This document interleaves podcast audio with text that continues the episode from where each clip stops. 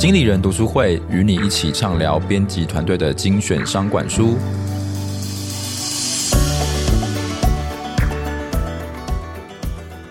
Hello，各位听众朋友，大家好，我是经理人月刊的文稿主编邵贝萱，我是贝萱。好，今天是星期二，平常这个时候经理人 Podcast 应该是不会有节目的，但是我们这个礼拜有非常非常特别的事情值得庆祝，就是。经理人 Podcast 上架满一年了耶！Yeah!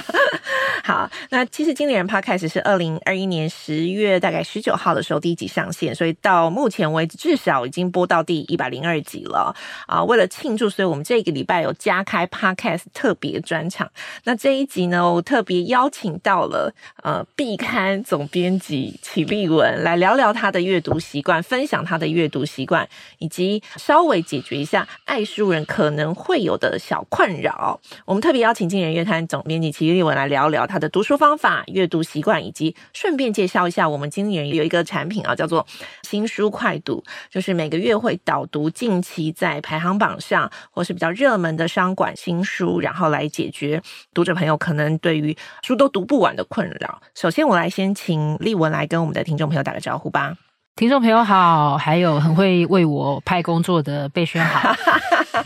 嗯，特别邀请他上来，他就说：“哦，我要来聊阅读习惯。”然后想说，我逼迫他把他的读书笔记公开给我看，这样子。好，首先呢，呃，我们先来做一个小测验，在节目的一开始，先来做一个小测验，来测测看，如果你也是爱阅读的人，或是平常有阅读习惯的人，是不是也有这样子的困扰？然后我们今天这一集可能尽可能的来聊聊如何帮你解决这样的困扰，或是来看看总编辑的阅读习惯能不能也稍稍诶跟你一样，或者是说，我们来可以互相观摩 学习一下啊。好，这一题我也先考考丽文，看他到底中了几题啊？这个小测验啊，看你这平常阅读习惯到底是到底是优良还是怎么样？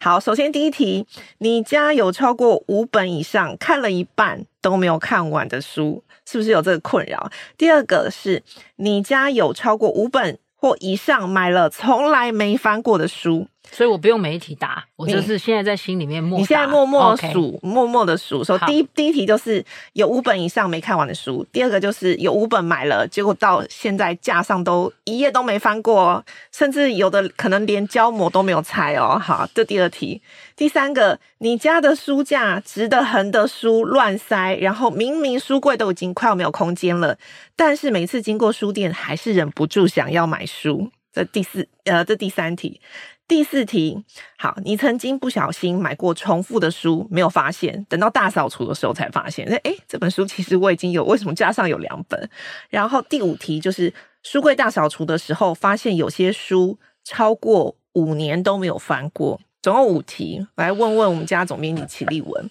中了几题？我本来第一直觉是好像五题全中，但是我后来觉得第四题就是说，是不是会买到重复的书？我觉得我好像还好，就是没有发现过买重复的书。对，除非就是我误以为某一本不见了，但是我真的很想要再拥有它，所以，oh, 所以我的书架上.我刚仔细回想，我觉得好像不太有这个经验。OK，对，因为我自己是五题都全中。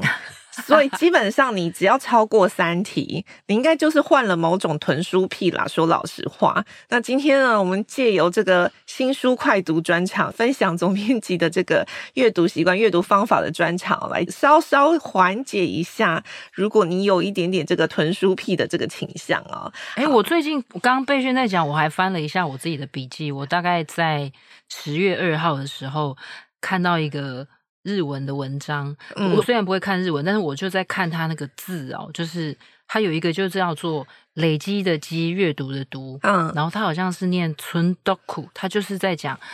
就是囤书癖，OK，就是你家里堆的哦，比你可以消化的、嗯、多太多了。那这个心理，心理我看到就觉得说啊，这就是在跟我讲 话、啊？就像我妈妈是囤衣癖、囤鞋癖，然后我就发现说，嗯、哦，我是囤书癖，OK。以前我我妈妈就常跟我说。啊，丽文啊，你不要把钱都花去买在那花去买那个四四方方的东西，所以就是书还有 CD，但是现在已经不太买 CD 了。Oh. 但是真的就像贝轩讲的，就是有的真的胶膜都还没有拆。嗯，所以有买了书没看了。对，OK，现在也比较好一点了，因为你知道以前我刚进经理人月刊的时候，就说啊，总编辑的位置在哪里？你知道人家都怎么跟我说？就是那个。那个小角落就是书最多那个角落，然后我就觉得天呐，坐在这个角落里面的人，地震来了不会被压死吗？就是 就是你的座位四桌全部都是叠的比人还要高的书，就在办公室。但是，因为我们现在办公室重新整修了，然后公司硬性规定 断舍离，对，必须要每个人断舍离，所以他现在桌子非常干净。但家里的惨况有缓解一点吗？家里的有好很多是，其实以前书架上面就是书架理论上应该堆一排，甚至还会有一些空间。但我书架从来就不是长那样。就是我相信，如果家里书很多的人，一定有这种印象，或是你一定做过这样的方式，就是你的书不是只有在架子上堆第一排，然后你会再把它再往内推，然后看可不可以再排出第二排。然后之后不行，如果它跟那个上面的板子还有一点点空间，你还会给它再横放，就是再多堆几个。然后那个书架的板子渐渐的会呈现一个弯曲线。对，那当然也很长，就是只要有朋友来，就会说你地震的时候怎么办？但我必须说，说实在，到目前为止，我也真的没有。在地震的时候，真的有书掉下来过哦，所以可能是我摆放的方式 学学过一点，就是那个那个基础力，这个基对对对，就是搭建的基础，要不然就是 真的太挤了，他们并没有空间松散可以掉下来。OK，好，接下来另外一个问题是，我想我觉得我们经理人月刊的编辑，因为每个月都要读大量的，不管是商管书也好，或是其他书也好，很常被问到的一个问题，就是家里那么多藏书，或者是你办公室那么多。藏书哦，你的书真的都有在看吗？这么厚一本书，你都会读完吗？因为这这个问题不只是，比方说，我相信很多人问过丽文，那我们家副总编辑也被问过，我也被问过，就说你买那么多书，就是书架上那么多书，你真的会都会读吗？那一本五百页的书，你会读完它吗？所以我想要问，就是说，就是这么多书，但你这样消化得完吗？或是一个礼拜，或是一个月，大概会？自己有算过，就是读书的总额，或是一个月、一个礼拜大概会读，必须要消化多少书吗？我要先说，就是说，其实真的没有，就是说我座位上确实，比方说有时候是出版社的赠书，然后有的时候是我自己买的。像我已经下定决心再也不买纸书，但我上个礼拜还是一不小心我又买了大概七八本纸书，然后就想说完蛋了，现在办公室因为推行远距办公、自由座位，所以我们。办公室不太能囤东西，我也想说那些书要怎么办？我又要带回家。但是因为我有一年告诉我自己说啊，我地板上不能再有书了，所以我的书一定要好好的坐在书架上，至少要维持一个房间的整洁度哦。所以其实我常常觉得书架哦承载的，或者是你桌上囤了多少书哦，其实是我自己常常觉得它承载的是一个焦虑。OK，就是说我就是想知道这么多。嗯，所以你你想知道的东西，我不晓得听众朋友会不会有这种，就是我想知道的哦，即使我真的没有时间消化，我真的都会想把它买回来放在我的身边。OK，所以我不知道为什么，我觉得这是一种很奇特的癖好，就是比方说，如果我去参加一个演讲，或者是我在某一个书里面看到某一个作者推荐说这本书真的很好看，你一定要读。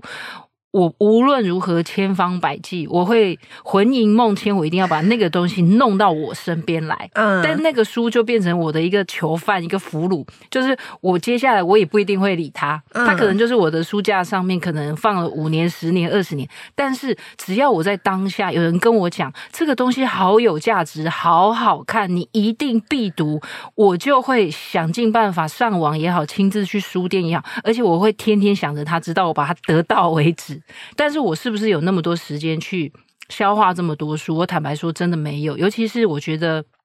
这几年，其实我我必须承认，就是其实影像也占了非常多的时间。然后，所以有时候就是你会觉得，哎，看一部好的电影，或在 Netflix 上面追一个好的剧，其实它也是一个很好的知识的来源。所以倒不一定觉得说都要像过去一样从书得来哦。所以我觉得现在就是说，呃，透过眼睛透过耳朵吸收的资讯，我觉得确实没有像过去那么单一，就是单一是从纸本来。但是我还是会很想知道那些东西，所以就变成我觉得搞不好现在买回来而没有读的，我觉得某种程度上说不定比以前比例还更高了。OK，好，所以要解决这个买回来没有读的方法，有一个方法叫做新书快读。对 我现在今天，我今天我们新书快读专场或者阅读习惯专场，其实就是在跟大家讲说，呃，阅读的方式有很多种，吸收知识方式有很多种。那当然有可能说，啊，你每天都在看一大堆影片，是不是你都没有？认真的阅读，可是其实不一定。有时候，呃，吸收知识的方法不一定是真的只靠纸本书，有更多更多的方法。那其实我们的新产品新书快读后面等一下会稍微详细的介绍一下，因为呃，我们家总编辑齐立文在里面也是扮演一个非常重要的角色，就是呵 呵他是新书快读的说书人啊。等一下会稍微详细的介绍一下。但是今天接下来我们先分享完他的阅读习惯跟阅读方法之后，再来跟大家讲说到底新书快读，或者是说如果你有这个吞书癖的迹象，你很想要解决，那该怎么办？好，那刚刚听起来就是现在看书的方法已经不限于纸本了，我可能还会有很多的方法来争夺我的眼球。那假设啊，就是比方说我读了这么多书，或是我必须要吸收这么多的知识，我有什么样子的方法可以让我想要请立文先跟我们提供一些就是 people 吧，或者说。我要快速的吸收一本书的知识，或是了解一件事情，我还是要把这个资讯从头看到尾嘛？就是，呃，或者是说，比方说像立文的工作，可能必须要大量的阅读，很快的理解，就是这个商管世界上有很多大家提供的新知识。我有什么样子的方法可以把这个知识比较有系统的接收吧？我这样讲好了。我觉得好像可以分，一个是时间比较长，就是我觉得维度不太一样，一个是时间比较长，一个是就是说。时间比较短的，我所谓的时间比较长，就是其实阅读它是有一个长期积累的。你想想看，如果你从我举例，假设你从那个日本的推理小说作家东野圭吾，他可能出书出了应该有一百本好了。假设你就是年复一年，他有新书你就都有读。如果有一天有一个人跟你说：“诶，我跟你要一个文章哦，你来写一下，你觉得东野圭吾的小说的风格。”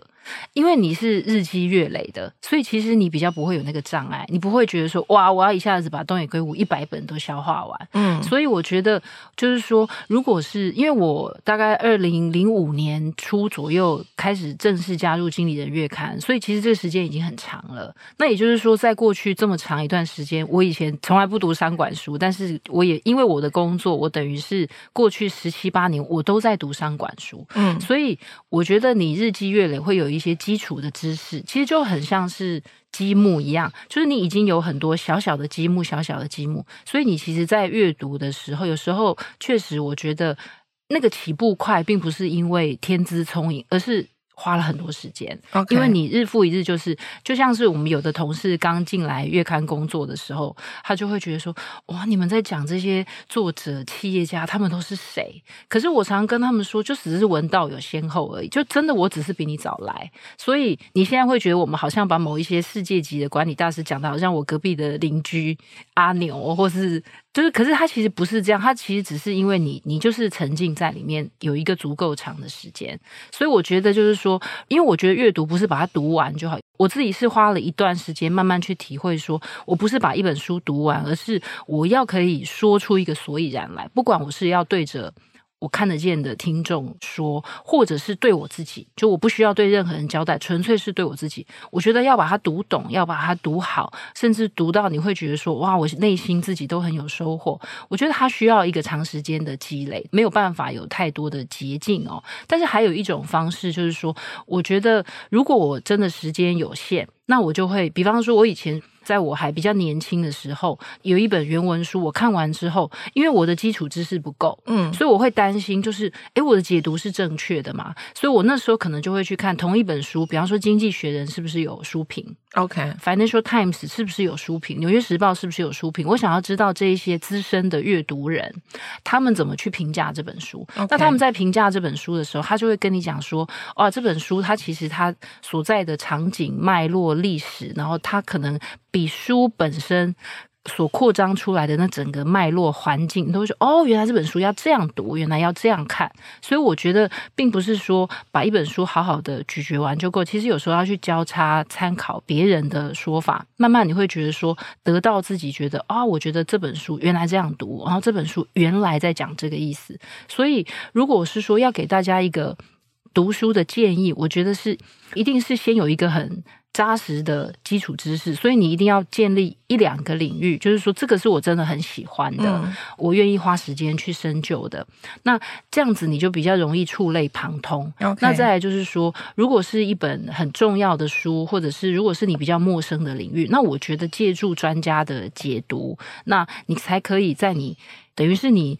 硬生生的把它吞完之后，你还可以借助别人的观点，尤其是专业的观点，然后我觉得可以深化那个你对这本书的理解。OK，好，所以我我稍微整理一下，就是听起来就是假设如果你是长期想要开始累积某个领域的知识，好了，呃，有系统性的开始建立这些，就是去搜罗这些书，或是呃，管往这一类领域开始慢慢的累积，它需要一个时间的累积啦。说老实话，第二个就是呃，假设你一开始对这个领域非常的陌生啊，或者是说一开始看都看不太懂，可以借助一些书评，或者是说别人看完这些书对于这个书的评价，然后从各种不同的观点的想法去交叉比对，然后自己看完再想一下，诶，我想的是不是跟他讲的是一样的，或是我跟他为什么有有这些出入？我觉得这好像是可以深化读一本书。得到自己观点的一个方式，听起来是。对，我也再补充一下，就是说，我觉得阅读是这样，就是我到现在为止，虽然其实阅读是一个有一点点日渐式微，尤其是纸本的阅读，因为我觉得 reading 也许有一天要重新定义，它是不是只是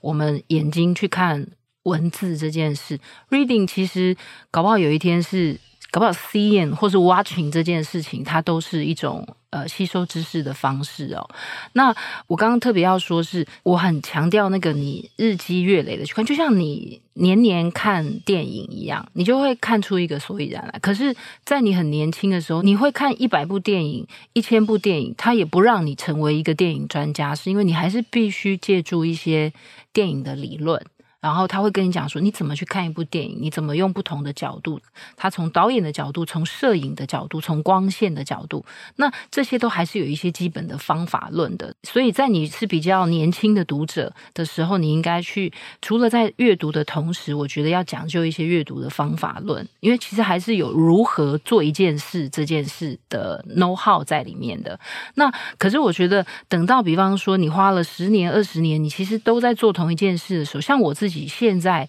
读比较久之后，我就可以跨越时空或跨越书本对话说，哦，这个概念跟某一本书很像，这个概念跟某一本书很像。那我觉得这个其实就是大量阅读，或者是说，呃，把时间拉长，就是你是一个长期的读者，我觉得会带给自己，我自己有时候觉得是蛮不可思议的收获，就是你的大脑里面有一个自建的，而且只有你自己单独的路径，就是你有一个 hyperlink，那个 link 别人不会有，只有你才有。他说，哦。这个我在某一本书读过，哇，这个我在某一个电影看过，那个是很独特的经验，而且有时候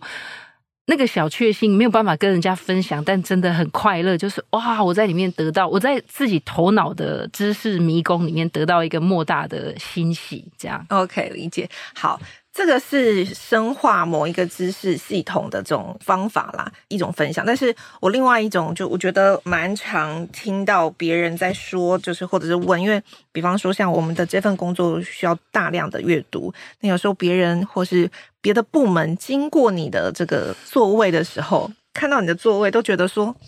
这些书你都读得完吗？你真的有在读吗？或者是说，我猜很多读者。呃，他们对于阅读有一个就是一开始的进入障碍，因为刚刚我们开头也说嘛，现在是争夺你的眼球的时代，你不是只有纸本书嘛，你也不是只有呃书这个东西，呃书这件事情，还有很多很多的呃内容，我们说 content 好了，想要争夺你的大脑，争夺你的时间。那假设我是一个有。呃，书籍或者是说纸本资讯进入这样，我看到这么厚的资料我就头痛，然后这么厚的书我就头痛的人，我应该从哪里开始比较好进入一本书的知识，了解一本书呢？嗯，其实贝萱这个问题让我想起我念大学的时候有一个同学，因为我大学的时候我记得我就跟我那个同学一起去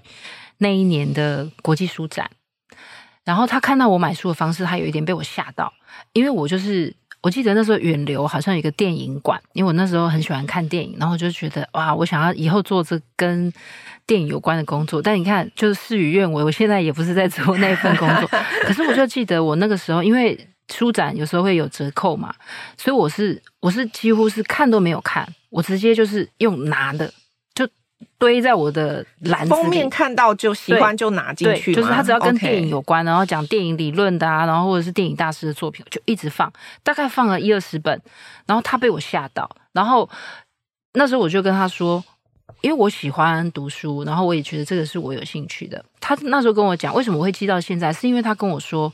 哎，我不喜欢读书，哎，嗯，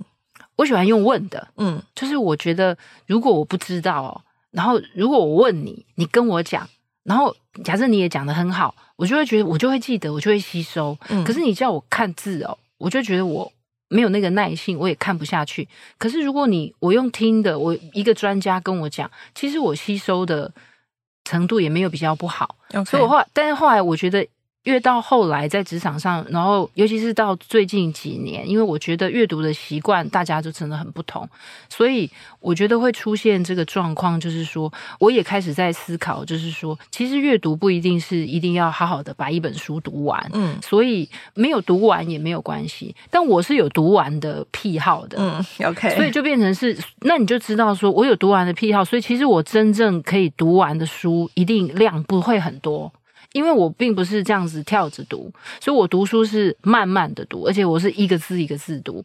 所以我就变成不是那种快速的读者。那表示我的量也不会太多，但是你就说，因为慢读，可能你会觉得吸收的稍微再好一点。所以也许也有另外一类的说法是说，其实你。读书的量，大家常在讲大量阅读很重要，可是我觉得那个大量，大家不要太焦虑，也不要太紧张。那个大量就是要回到我刚刚前面有提到的，它其实跟时间有关。如果你从小就是一个读者，你就是一个大量阅读者。大量不是要叫你每一天都要花很多的时间大量阅读，大量阅读只是说，其实你阅读的总量是多的。然后我觉得它真正的好处一定会产生，我刚刚前面提到的，就是那种其实是你自己在日积月累的知识的那种交叉的。激荡带给你的收获，所以我觉得大量大家要把它加上时间，不要觉得好像哦，我每天都要读好多好多的书，那你就不会产生一个焦虑，就是觉得说哇，每一天都出版这么多的书，然后每一本书还越做越漂亮，越做越厚。我也觉得很奇怪，大家都觉得现在书卖不好，然后书都越出越厚，然后做的都做的好精美，然后像我们这种爱书的人，就真的又都很想把它抱回家，但是其实又比方说我。就一好好的一个周末，我可能真的我看 Netflix 追剧就追掉一天，我真的也没有那么多时间读书，是这是这是很现实的。但我最近倒觉得说，所以我想跟大家说，就是没有读完也没有关系。像我，我有用一个 App 叫微信读书，它是中国的一个软体哦。贝轩邀我来聊这个时候，我就在看，哎，我在微信这个软体上面读完的书大概一百多本，然后我正在读的，就是正在读，也就是说我。翻过的，或者是可能只是大概点开来稍微看一下的，有三五百本，三五百本，对。然后，然后我把它存在我的书柜里面，有成千上万本，嗯，所以你就知道，你如果把它转换成它是一个实体，你就知道我想知道的，大概如同宇宙这么浩瀚，是，但是我能掌握的就是这么百来本。Okay, 所以大家读完的也只有一百 本，对，所以真的就是很现实。我也我觉得人就是很诚实的面对自己，就是你会想要知道很多，但是你有时候也会很想要有各式各样的娱乐。然后其实你你会想的很美好，但是你做的就是人是时间是很现实的，然后你能够做到的、能够掌握的也很现实。所以我反而是觉得说没关系，你是什么学习方法？所以我蛮喜欢。管理大师彼得·杜拉克讲过的，他说：“你要知道你自己是一个什么样的学习者。”我蛮喜欢他的这个观点的。他在有一篇自我管理的文章里面就在讲这个。他说：“有的人哦，他就是读者型的；有的人就是听听觉学习的。”所以我觉得没有关系，你找到适合你自己的方式。有的人就是觉得，我其实听别人讲，我也很容易触类旁通，我也很容易从里面找到我自己想要的的 know how 或者是知识。所以我觉得方法都不是很重要，重点就是我们生了一副头脑，然后在里面可以呃有各式各样的 idea 在那里激荡。我觉得这个是。有阅读也好，看影片也好，听音乐也好，我觉得是一个最好的一个交互作用。OK，所以我也稍微整理一下，就听起来大家很容易想说，哇，这一本书这么的厚，然后会有知识焦虑，有一点点焦虑，说我先看看丽文的这个 电子书单，好，存在他他手机里面的书单，哇，想要看的有三五百本啊，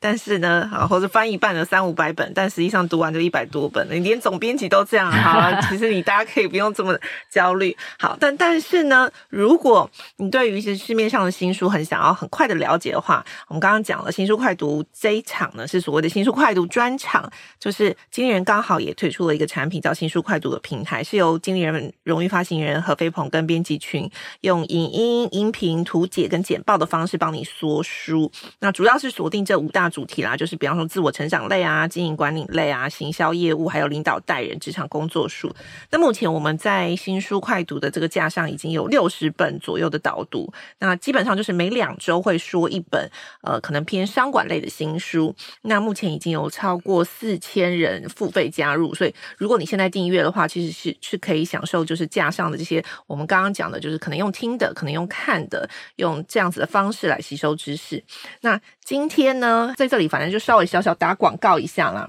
今天如果你是我们 Podcast 的听众哦，有帮你争取到 Podcast 听友价。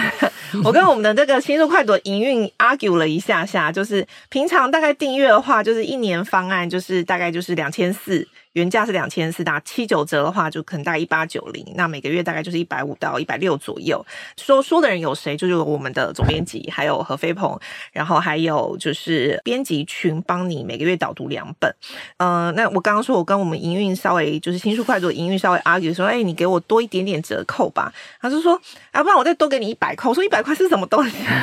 一七九零，本来一八打完折一八九零，然后一七九零。好，所以如果你想要听书，呃，用影音的方方式看书，那我们今天想了一个吉利一点的数字，所以今天听到我们 Podcast 的人，如果想要订阅，就是呃新书快读平台上面导读的书的话，然后一年期的这个折扣价呢，就是一七六零。这个谐音梗我想了很久，就是一起 learning 的意思啦。哇，很棒！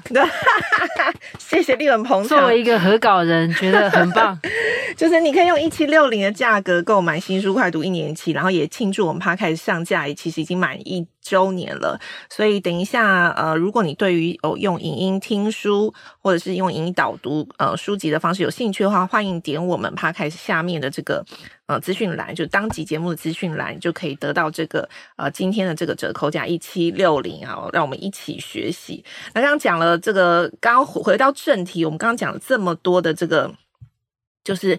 精读、深读，或是不要有知识焦虑。但我更想知道的就是总编辑的阅读方法。就是你一拿到书，就是从头开始，就是看到尾嘛？还是你知道有些读、阅读教你阅读方法的书，都会说啊，你先看一下封面，再看一下目录，然后再跳着看。刚刚刚丽文是说他比较不会跳着看，但是你会，比方说我会先看目录吗？或者是说我会在哪里划线吗？或是有些什么特别的读书方法吗？对，其实刚贝轩讲的那些哦，你如果去找就是谈书的都有，比方说如何一年读一百本，我还看过一年读三百本，尤其是日本人，日本的作者最喜欢做这个。然后还有一些书就是在说一流的人 如何做笔记。对，对，我也想知道 总编辑如何做笔记。那因为我们不是一流的人，然后我们的笔记也做的很烂。但是，所以我的意思是说，其实。看你的目标是什么？如果你觉得一年要读三百本书，那你觉得这是不是一个呃，就是现实的目标？就是我所谓的，就是是不是一个很实际的目标？然后你一年读三百本是为了什么？就是你你觉得你的工作有需要，然后因为你必须大量的。掌握这些书籍的资讯，那我我自己倒觉得说，其实这些书我每次看到的时候，我都还是会拿来读。其实如何阅读一本书，或者是阅读的技术，或者是做笔记的方式，其实这些书很多，我我我其实都还是会看。但是它最后未必会成为我的方法。因为比方说有一些书就会跟你说，呃，你要比方说先看一下封面啊，因为封面会帮你摘出很多重要的文案，然后再来看一下这个作者是谁，然后呃，你一定要看第一章，因为第一章他会告诉你说接下来。他每一个章节会讲什么，然后他也会跟你讲他为什么要写这本书。那有的还会跟你说，你可以先跳去看结论，因为他可能很重要的一些见解，或是他觉得很重要的建议都在那边。所以我觉得这些都是说这个是方法，但是呃，我自己但所以我就说，其实你读了这些方，甚至如何阅读一本书的，有有一本书就是叫这个，他还会教你就是如何读这种比较学术型的书籍。就是说，因为有的书哦，不是有的书很好读，有的书不好读，所以我觉得有各式各样的方法。所以说，learning how to read 这件事情，我觉得也是重要。就像我刚刚讲的，你喜欢看电影，但是你有时候懂一点电影理论，你看电影会更看到滋味去。所以我觉得先掌握一些基本的阅读方法，我觉得是好的。但是最终其实它还是会回到你自己。就是像我，就是读了这些方法之后，我发现哦，就是我不放心。我就是我，我觉得跳着读，我会很觉得好像有一些东西不是不是我我我我会觉得好像我好像没有掌握到某些东西，但我也承认，就是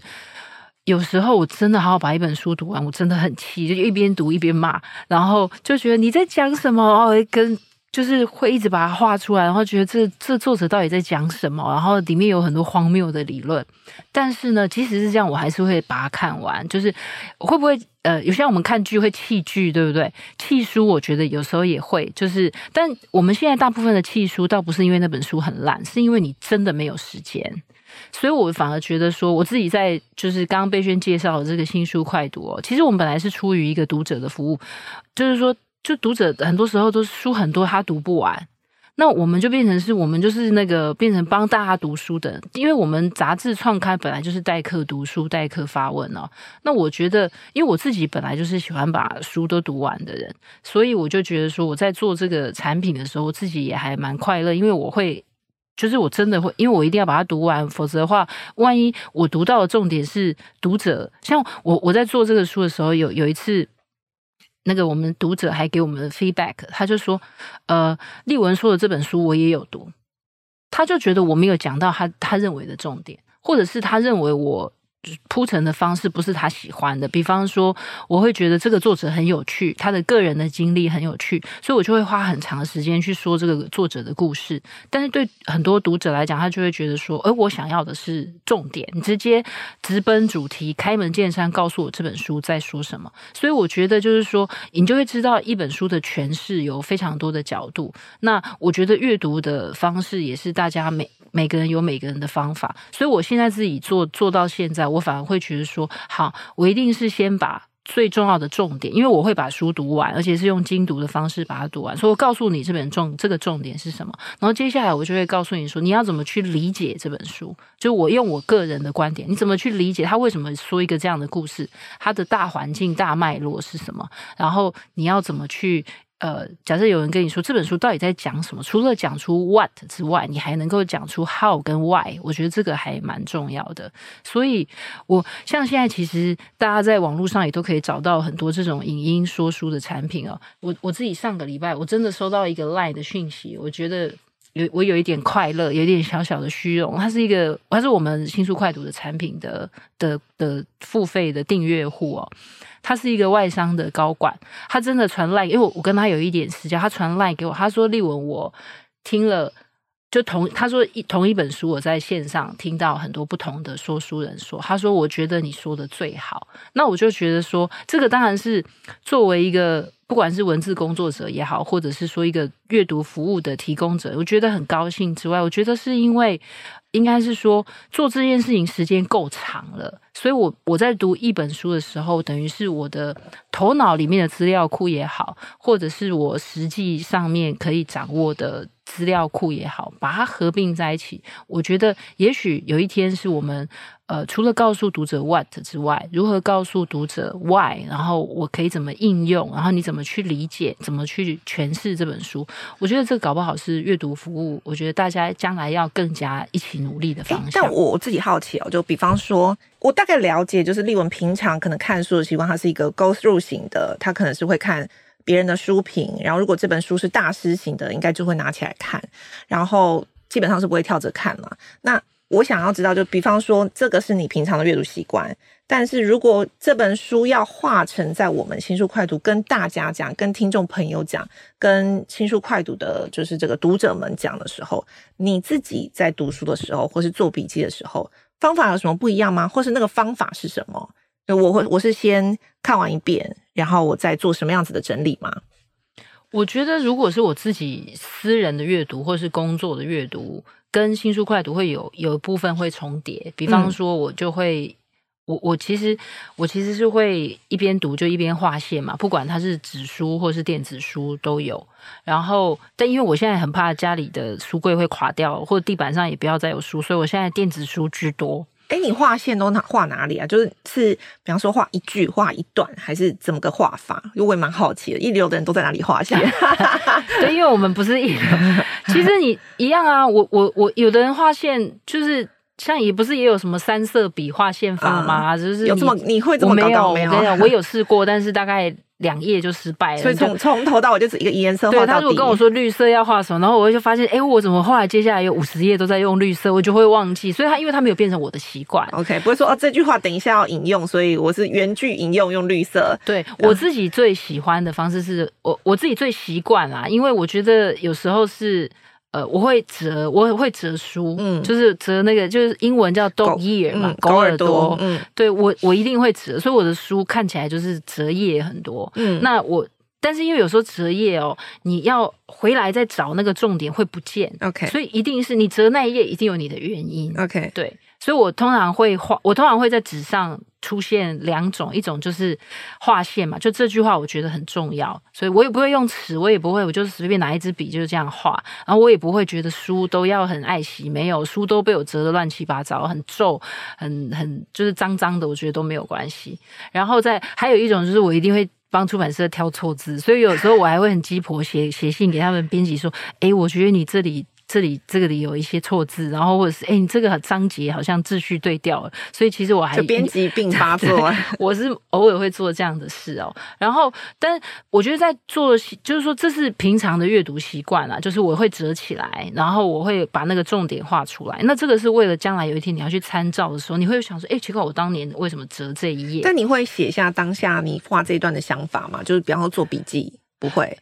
如果他当下会提醒我要讲另外一件事，他他是跟某一件事情对到的话，我就会把它记下来。就比方说，呃，我这一段看到跟某个书是很像的，我会写。假设我读播音的书，然后我发现说，哇，他跟讲奇异的那个很像，是，然后他们是类似的故事，我就会我就会记下来。OK，对，但我不是一个会在书上面写很多心得，因为我有时候在我们公司拿到一些书，看到某一些大家的墨宝，大家对大家在里面写，我好像不会这样，我其实就是画线跟折哦。但是我觉得做新书快读有一个比较呃特别的经验，是因为他要说给别人听，嗯，所以因为要说给别人听，那个清楚的程度有时候会比文章阅读还要更考验，更有挑战性。对，因为你要把很多很比较，不管它是理论也好，或者是一个故事，你要想看，我要讲一个，假设我要讲一个，呃，像我最近读的是。呃，波音公司的讲波音空难事件的《死亡盲飞》这本书，它其实是三四百页的，然后它就是它几乎是有一点样用呃编年年度这样一年一年的叙事的，所以我不太可能像流水账的方式跟读者讲，所以你就必必须在里面找到自己的重点，就我觉我觉得用这样的方式跟读者讲，那其实。对读者来讲，这本书因为两起空难事件而而缘起诞生的这本书，其实两句话就讲完了。但接下来你不太可能一条一条跟他说波音几年发生什么事，几年并购什么几年，那这样很无聊。所以我就在想。你我我觉得反而最有趣的，或者是最重要的，应该就是在这个构思的过程，我怎么去跟读者说，为什么你要知道波音这家公司的转变？那它跟你有什么关系？所以我就一直在思考这件事，所以就变成我读完之后，其实搞不好走路的时候、洗澡的时候、上厕所的时候，都在想，哎，就是不是不是无时无刻都在想啊，就是你偶尔会想到说，哎，我怎么跟读者讲？所以我就我就有一天我就想到说，哎，其实波音也不是第一次发生空难，为什么他之前？发生空难没事，就是大家不会那么强烈的谴责这家公司。但是为什么他现在这个他现在这个发生空难会全世界瞩目？除了它是连续性的发生之外，然后他因为他这个弊案被揭开之后。在讲一个波音从一家非常创新的公司到目前为止它的文化的转变，所以我觉得再来就是再来就是你在里面会看到一些就是呃，当一家公司出现了严重的错误的时候，他怎么去反省这件事，然后你就会发现说哇，其实书里面写的是没有反省。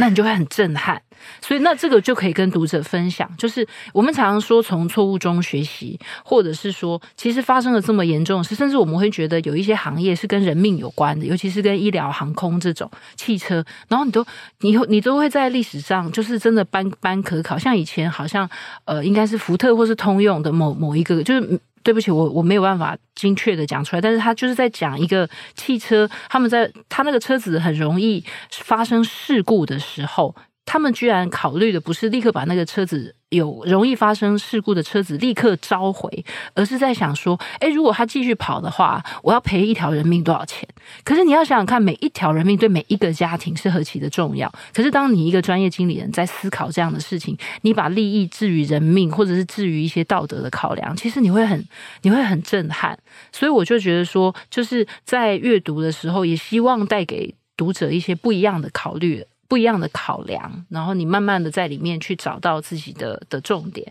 所以我也觉得这是一个蛮好的体验。就是说，呃，我把我自己的阅读很很私人的阅读，然后要跟大家分享，然后还要带给大家共鸣。我觉得这个搞不好，说不定这是一个很棒的阅读方式。就是说，其实搞不好大家都可以做这件事。你将来阅读之后，你可以写下来，你可以把它讲出来。我觉得它会是一个，呃，搞不好如果纯粹是以乐趣面来讲的话，我觉得它是一个很独特的阅读体验，因为它是立体。因为，因为我觉得很多人呃读书，另外一个困扰对我来说就是我读了。我记不起来，然后或者是说，哎，你不是有看过那本书，或者你看到说，哎，我好像读过什么什么什么书，然后它里面就在讲什么？啊，什么什么，那个是什么？好，好，所以我觉得这个拆解的方式哦，就是新书快读在用拆解的方式跟你介绍一本书的时候，不是只有说我介绍这本书的内容是什么，就是我今天请俐文来分享他拆解书的方式，有时候其实也是加深你记忆的方式，或加深你真的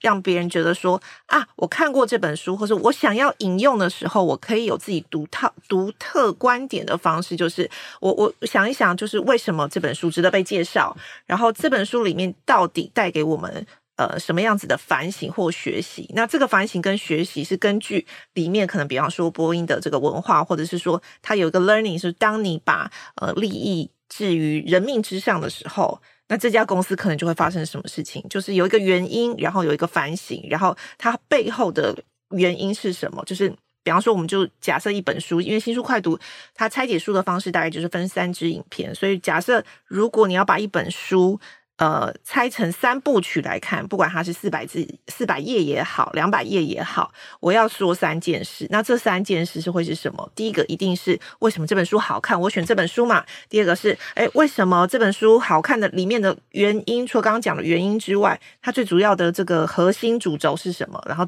最后一个就是我在这里面学到什么事，我看到了什么事，我可以跟我的生活做哪些连接？我觉得这个拆解的这个思考的这个方式，可以帮助你深化了解。写一本书也可以帮你加深记忆。这本书，这个不只是在呃我们新书快读产品里面会做这件事情。我觉得这个可以套用在你平常读书的时候，觉得一本书很厚，然后四百页、五百页，那或者是说我我没有时间看完，你就想说我在这本书里面我要讲三件事情，我要学三件事情，那到底是什么？这个就可以很快速的帮你吸收这个书。那最后一个就是，嗯，我也想要请俐文就是分享一下，就是。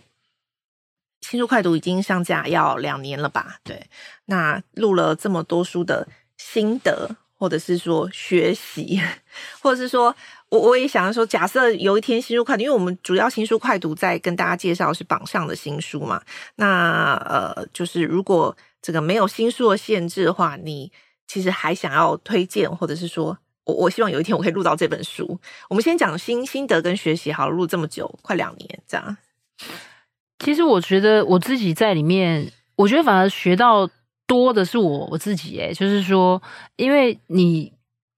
比方说人讲话会有很多口癖哦，就是你会嗯嗯啊啊，或者是有一些很多语助词，但是你其实在在表达的时候又那样就不好听。有时候你自己重听的时候就很害，像我有时候听 podcast，我自己想说哇，我怎么那么多。赘词哦，就自己会不太敢听，然后尤其是有影像，像我们做编辑，当年会选杂志社编辑，不是选电视台去拿麦克风，就是你不想抛头脸，就没想到新书快读给我做了一个不但出声音还要出脸的哦，是。对，所以我们有时候我有我自己的老板，有时候都看到我的发型。怪异都还会说哇，齐立文，我实在很想给你找一个书画，让你看起来可以更撑头一点哦。是，就是说这个是有有，就是比较好玩的部分。然后刚刚贝轩也有讲，就是其实阅读有一些有一些听众朋友他会给我们给我们一些 feedback，他反而觉得说我才不要你的意见呢。OK，对不对？你就跟我讲在讲什么就好。那那他的那个见解或者是要怎么解读，我自己来就好。嗯，所以他真的要你扮演一个很像用念的，OK，对。那但是他又不想要听你念完一整本，对不对？所以所以我就觉得各大家会各取所需，各有各。刚开始会有挫折感嘛？就是当如果读者跟你讲说，我不喜欢你介绍太多读者资讯，我你赶快跟我讲这本书到底讲什么好了。会会有会有内心会有就是。破碎声，会一定一定会有玻璃玻璃心的时候，因为你一定是觉得这个作者很特别，你才想要给他一定的篇幅。Okay. 那就很像你写了一个文章，你要介绍某一个管理大师，因为你觉得他很有趣，结果读者一看到，可能给你一秒钟，他就。跳下一页了，OK，其实就类似这种感觉，但是我觉得有时候也很好啊，就是出来面对真实的市场，大家给你不一样的 feedback。那我觉得，但是因为阅读本来就有一点主观啦，但我所以我就我就说这个是有时候是自己在口语表达，或者是说呃如何把知识化为一个比较容易呃。被理解、被阅读、被吸收的形式，我觉得这个是我自己也是一个蛮蛮好的学习。OK，好。那通通常就是，比方说，呃，有时候新书快读到最后的时候，我们都会希望说，读者朋友能够推荐我们说，哎，你希望丽文讲什么书，或者说你希望呃，就是我们的发行人就是何飞鹏讲什么书。那今天我要问一下丽文，就是假如有机会在新书快读，可以让你自由的选择一本书。自由选择讲哦，不见得说，呃，一一定要在现在商管书的这个畅销排行榜上面哦。然后，但我们还是因为还是经理人新书快读嘛，我们还是跟经理有点相关。你会希望有一天有读者跟你许愿说，我好想听丽文讲这本书，那本会是什么？对啊，其实因为贝轩在问我这个，我就一边在想，就是。因为我们是新书快读嘛，所以其实有时候我们会开放读者许愿的，就是所以，但他们来许的愿哦，很多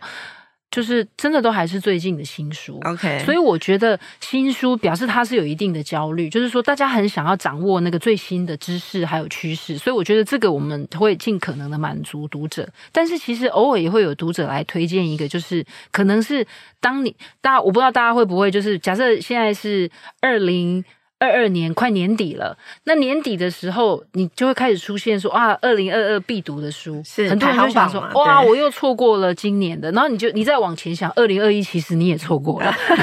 对，二零二零其实你也错过，是，可是其实它都是当年的某一些好书，然后它可能也经过时间的考验，所以有一些读者也会来许愿这种，所以我也觉得就是说这种。也许有一天我，我我我会觉得有一个新的系列是叫经典慢读，我也觉得很好。然后我自己也想说，如果有机会可以讲小说，我也会觉得蛮高兴的。那如果现在真的硬要我讲一本，我会觉得就是呃，我最近因为我最近读了，比方说《奇异衰败学》的书，读了波音的这个《死亡盲飞》的书，然后我最近也读了一本心理安全感的书。是那所以我就诶，我突然觉得说。我在读这些书的时候，我一直想起一本书，他是 Intel 的创办人之一 Andy Grove 的。当年大家很喜欢引用他那一句话，叫“唯有偏执狂得以生存”。但他那本书是大快出版，我记得很早了。他就是叫呃十倍速时代，那是真的是一本蛮蛮早以前的书，也蛮经典的。那我一直在读这些书，我就一直在想，想起这本书，我就想说，有机会我想把它拿来再重读，因为他在这个书里面就是在讲说，呃，其实 Intel 当年已经发展的很好的时候，但他们还曾经因为某一个产品的瑕疵，其实大量召回产品。然后 Andy Grove 那个创办人，他就在这里面去醒思他自己在面对这个商业的挫折的时候，他会想，为什么我们会成功到没有注意到这些事？那你想想看，Nokia 对不对？你想想看，曾经的苹果，他们会成功到不知道自己为什么会出错。所以我觉得他在这个书里面就有讲到一个，就是那种我们组织里面都有那种有时候他会讲不好听的话的人，他是负责发出警讯的人，就大家会觉得他是乌鸦乌鸦嘴型的人嘛？对。可是像心理安全感，就是他应该是天下杂志出的这个书，他就是。在讲这个事，就是组织里面一定就有人在跟你讲说这件事情不对了。比方说像 Uber，Uber 早期就是里面他们对于女性工程师的比较相对比较歧视的，或者是其实我在读那个书的时候，我也觉得很特别。他在讲，甚至日本二零一一二零一一年的那个三一一大地震，他都说其实光是那个那个核电厂。他说：“其他居然说那是一个可避免的灾难。”然后我读了，我也很震撼，因为他说其实早就有专家说，你要你不可以在福岛这个地方盖核电厂。嗯、他说其实早就在说，而且然后但是当时大家都会认为日本应该要有自己。独立的能源的来源，你看这个是不是跟当代的政治，尤其现在能源议题这么红，是。可是你就会知道说，其实他们是说，你应该要有更好的防护的措施，包括要预防海啸、预防地震等等。可是当时大家就都没有要听，就是大家都讨厌乌鸦。所以我的意思是说，就是在这些阅读里面，有时候我我我可能我可能。从刚才到现在都一直在讲，就是你有时候读多了，然后你自己把它 mix 在一起的时候，真的会有自己的小快乐。OK，就是哇，这里啊，这原来这个事情是可以这样想，原来这个事情是可以这样想。我所以，我还是很。鼓励大家阅读，然后用不同的方式。像其实我也没有，我也觉得像波音那个死亡盲飞，其实 Netflix 有拍纪录片的。OK，是对啊。然后像 Uber 的故事，其实都有影集叫 Super Pumped，我也觉得很好看。然后还有，比方说恶血，那是小说。对不对？然后他是在讲，就是 Theranos，就是那个测验血的，嗯、对公司，对啊。然后那个、那个、那个，其实也都有拍成影集，所以我都觉得，就是说，他也是像 WeWork 也是，也有书，也有影集，所以我觉得大家都可以在里面看。就是说，如果你对当代的商业运作有兴趣，其实我也很喜欢这种交叉文本的阅读，就是，哎，你看一看小说，再去看一看电影，再去看一看书，然后再去，有时候你在书看一看说，说哇，当年《华尔街日报》到底是怎么揭发这个事？那我们作为一个媒体工作者，其实我在看《恶血》那个电视剧的时候，我也在看《华尔街日报》当时怎么处理这个新闻，我也会觉得很有收获。那个是我在看小说的时候没有办法看到的事。OK，好，所以读者如果对于十倍速时代有兴趣的话，Podcast 底下留言也是你的许愿池哈。所以就是如果你想要听总编辑，我们家总编辑齐立文来介绍书的话，欢迎到新书快读的平台。那今天有给 Podcast 的听众特别优惠价，就是一年期一七六零，让大家一起 learning，对，大家跟我一起 learning，